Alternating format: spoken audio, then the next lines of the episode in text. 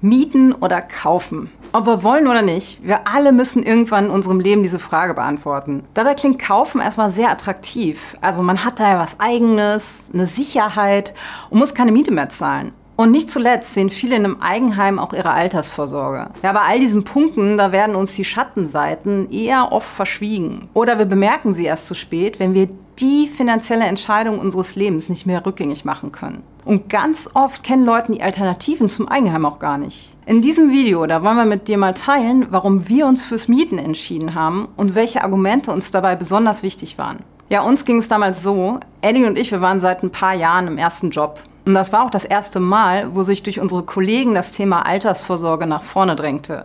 Die haben nämlich sehr gerne über die Rente gesprochen. Naja, und der Eigenheimkauf, der stand bei den meisten ganz hoch im Kurs. Also es verging, glaube ich, fast kein einziger Tag, an dem nicht irgendjemand von irgendwelchen Grundstückspreisen, Bauvorhaben oder ähnlichem gesprochen hat. Und klar, wenn so viele Leute um einen herum vom Eigenheim sprechen und es scheinbar die Sache ist, die man macht, dann wollten wir uns doch auch mal näher damit beschäftigen. Wenn ich damals mit meinen Kollegen gesprochen habe, waren die Argumente dafür immer sehr ähnlich. Also ich zahle doch lieber einen Kredit ab, als dass ich meinem Vermieter Geld in den Rachen werfe. Oder Oma hat ihr Haus vor 30 Jahren für 150.000 Euro gekauft und heute ist es das Vierfache wert. Oder die letzten Jahrzehnte meines Lebens, die lebe ich dann mietfrei und habe meinen Alterswohnsitz sicher. Klar, das klingt alles super und logisch. Wie kamen Eddie und ich dann auf die verrückte Idee, dass Mieten für uns die viel bessere Variante ist? Das liegt zum einen daran, dass diese ganzen eben genannten Vorteile natürlich auch zu einem Preis kommen. Für das Eigenheimprojekt, da wird jede Menge Geld benötigt, klar.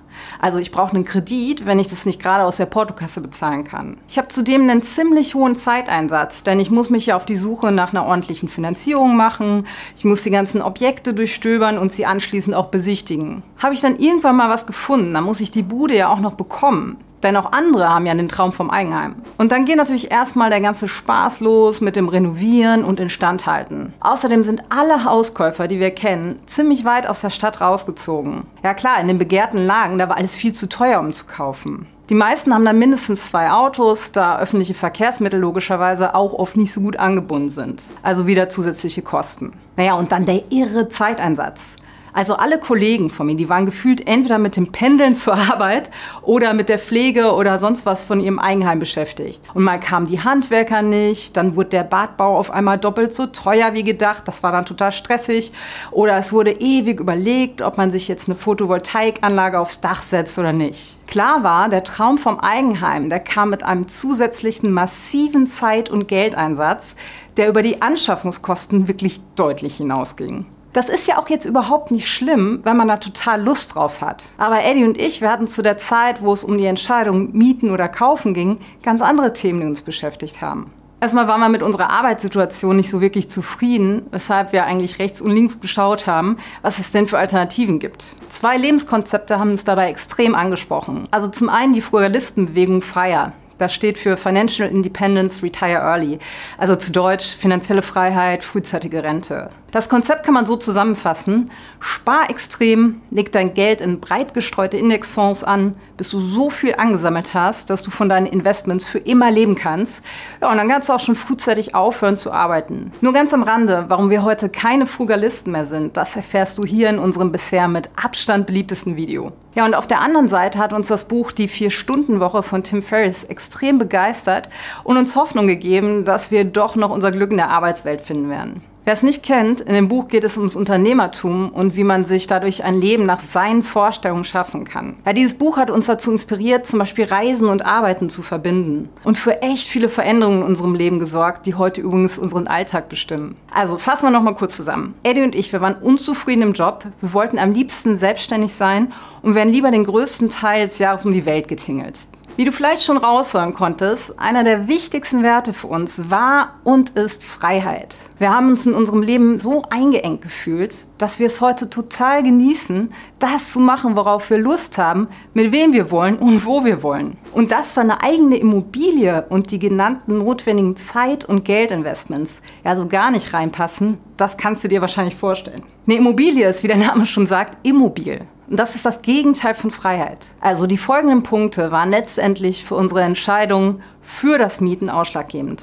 Ich erkläre die mal anhand der oft genannten Stammtischweisheiten. Ich zahle doch lieber einen Kredit ab, als dass ich meinem Vermieter Geld in den Rachen werfe. Ja, wir haben schon viele Beiträge darüber gemacht, ob sich Mieten oder Kaufen finanziell lohnt. Wenn dich das im Detail interessiert, dann schau dir gerne unser Video Mieten oder Kaufen, fünf Dinge, die dir keiner erzählt an. Darin legen wir unsere gemachten Rechnungen offen. Naja, die kurze Antwort lautet, und da sind die jahrzehntelangen historischen Daten relativ eindeutig, finanziell ist Kaufen meist die schlechtere Entscheidung, wenn man sein Geld alternativ in globale ETFs investiert. Der Kauf ist also vielmehr eine Lifestyle-Entscheidung, wo jeder die Gründe für sich abwägen muss. Es kann also sehr wohl der Fall sein, dass es finanziell viel mehr Sinn macht, seinen Vermieter und nicht seine Bank zu bezahlen, wenn wir das Ganze mal durchrechnen. Ich zahle an Kredittilgung weniger als andere an Miete zahlen. Ja, das klingt aber nach einer total plausiblen Rechnung. Wenn wir allerdings nur mal eine ganz kurze Recherche machen, dann werden wir feststellen, dass die simplifizierte Annahme total nach hinten losgeht. Denn eigentlich müssten wir zumindest die angenommene Miete mit dem Kaufpreis des Eigenheims vergleichen. Das nennt sich Kaufpreis-Miete-Verhältnis und ist die viel bessere Daumenregel. Sonst bleibt das eingebrachte Eigenkapital ja auch völlig unberücksichtigt. Und dann natürlich auch darauf achten, dass du möglichst identische Häuser oder Wohnungen vergleichst. Also gleiche Wohnfläche, gleiches Alter, gleiches Niveau bei der Ausstattung und so weiter. Und insbesondere gleiche Lage. Denn vergleiche ich eine Wohnung in der Innenstadt mit einer Eigentumswohnung im Speckgürtel, dann ist das ja ein Vergleich mit Äpfeln und Bieren. Unabhängig davon war für uns aber klar, dass wir nicht über Jahrzehnte einen Kredit abbezahlen wollen, der uns wie ein Klotz am Bein hängt und unser Leben bestimmt. Mit einem Eigenheim kann ich alles nach meinen Vorstellungen einrichten und die Kinder können im Garten spielen. Wir haben viele Freunde, die im Eigenheim leben und ich bin ganz ehrlich, wir würden zu keinem Zeitpunkt tauschen wollen. Wir wollen uns nicht immer um den Garten kümmern, wir wollen keine Reparaturen machen und wir wollen nicht irgendwo außerhalb wohnen. Wir wollen im Kern der Stadt leben. Das war auch der ursprüngliche Grund, warum wir nach Hamburg gekommen sind. Und klar, Mieten hat nicht nur Vorteile. Also wir können unseren Wohnraum nicht immer ganz nach unseren Vorstellungen gestalten und müssten bei einigen Sachen um Erlaubnis bitten. Das ganze Gestalten, das bringt aber auch viele Schattenseiten mit sich. Also eine geschätzte Kollegin von mir damals, die steckt mir dass sie das mit dem Eigenheim nicht mehr machen würde. Sie hat so sehr unter den ganzen Baumaßnahmen und dem Stress gelitten, dass sie zum Teil echt am Ende war und sich die sorglosen Zeiten als Mieterin zurückgewünscht hat. Ja, und der Kommentatorin unter einem unserer Videos geht es auch so. Ich habe es so satt. Ich verkaufe den Scheißkasten und ziehe in eine Mietwohnung, wo wir uns um nichts kümmern müssen, lebenslang flexibel sind und weniger Geld verdienen müssen. Dieses Haus ist ein Fass ohne Boden. Der Traum geht also nicht immer auf. Aber es berichten ja die wenigsten darüber, dass sie die Mieten- oder Kaufentscheidungen heute vielleicht anders treffen würden. Mit einem Eigenheim bin ich sicher aufgestellt, dann habe ich immer ein Dach über dem Kopf.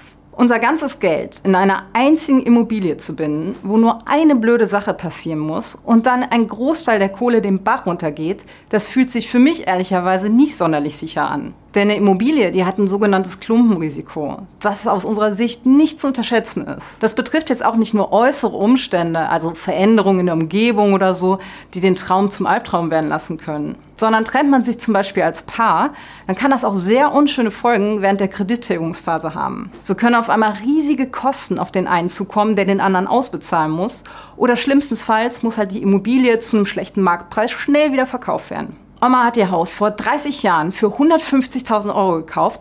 Heute ist es das Vierfache wert. Ja, das mag sein und ich freue mich auch für Oma. Aber wer sagt denn, dass das der Regelfall ist? Wer glaubst du denn, wer seine Geschichte lieber erzählt? Also die Leute, bei denen es mit ihrem Eigenheim gut lief und die vielleicht eine große Wertsteigerung bei ihrer Immobilie hatten? Oder die, bei denen das Gegenteil der Fall war?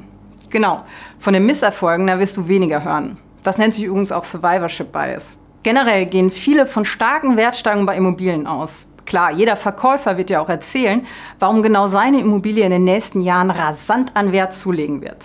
Statistisch gesehen gibt es solche grandiosen Steigerungen aber gar nicht langfristig. Ganz im Gegenteil, zwischen 1971 und 2015 lagen die Wertsteigerungen in Deutschland im Durchschnitt inflationsbereinigt bei minus 0,2 Prozent.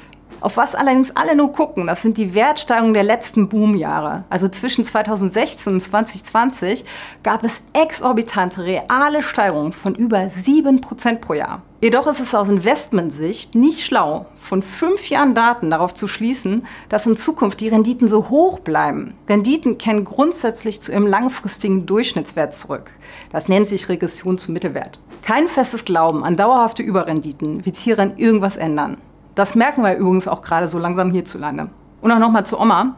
Die Vervierfachung über 30 Jahre die entspricht umgerechnet einer jährlichen Wertsteigerung von nominal 4,7 Prozent. Neben der durchschnittlichen Rendite von 7 bis 8 Prozent am globalen Aktienmarkt klingt das jetzt nicht mehr ganz so grandios. Das Eigenheim ist doch eine super Altersvorsorge. Wir wollen ja gerne flexibel und frei über unser Leben bestimmen. Aber im Vergleich zu einem ETF-Depot können wir eine Immobilie nicht einfach entsparen. Also mal eben ein Zimmer zu verkaufen, das geht nicht. Entweder verkaufe ich die ganze Bude oder gar nichts. Wenn dann die Immobilienpreise nicht ganz so gut stehen, ich aber verkaufen muss, weil mir schlichtweg Cash fehlt, dann habe ich wieder ein Problem.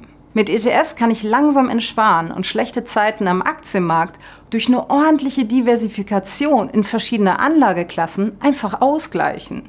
Die letzten Jahrzehnte meines Lebens lebe ich dann mietfrei und habe meinen Alterswohnsitz sicher. Klingt auch gut, keine Frage.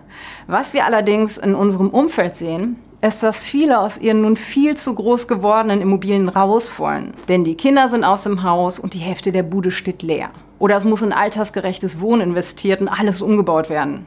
Ist ja klar, wer will denn schon beim Kauf im Alter von 30 oder 40 Jahren an altersgerechtes Wohnen denken? Also entweder sitze ich im wahrsten Sinne auf meinem Vermögen und kann es nicht Stück für Stück entsparen. Oder ich muss irgendwie schauen, dass ich das Eigenheim wieder loswerde, weil ich zu alt dafür geworden bin. Und selbst wenn wir bis zum Ende unseres Lebens darin wohnen, hätten wir finanziell von dem Investment herein gar nichts gehabt, außer vielleicht eine Zeit lang mietfrei gewohnt zu haben. Denn der Großteil des Vermögens, der steckt ja dann immer noch in der Immobilie. Also zieht doch in diesem Fall dieser finanzielle Vorteil überhaupt nicht. Naja, das sind die Gründe, warum wir freudige Mieter sind. Und wir sagen auch nicht, dass das für immer unsere Entscheidung sein wird. Aber kein Eigenheim zu kaufen ermöglicht es uns heute, das Leben zu leben, das für uns aktuell das Beste ist. Da wir von überall aus arbeiten können, sind Eddie und ich über die Hälfte des Jahres in der Welt unterwegs und leben dort, wo es uns am besten gefällt, umgeben von tollen, inspirierenden Menschen und wunderschöner Natur. Wir haben einen großartigen Alltag, stehen jeden Tag ohne Wecker auf und die Zeiten, wo wir nur dem Wochenende oder dem nächsten Urlaub entgegengeführt haben, die sind schon lange vorbei. Das ist für uns maximale Freiheit und Lebensqualität. Und das ist unser alternativer Lebensentwurf ohne ein Eigenheim, den aus unserer Sicht immer noch zu wenige Leute kennen. Und ja klar, es ist nur unser Weg. Nicht jeder will reisen oder sich selbstständig machen oder sonst was. Jeder muss wirklich für sich entscheiden, wie das Leben eben aussehen soll. Pauschal zu sagen, mieten oder kaufen sei besser, das wäre natürlich falsch da hier sehr viele, oft emotionale Gründe mit reinspielen. Wenn du jetzt auch gerade vor der weitreichenden Eigenheimfrage stehst, dann lad dir gerne hier unsere Entscheidungshilfe herunter, mit der du in drei Schritten entscheiden kannst, mieten oder kaufen.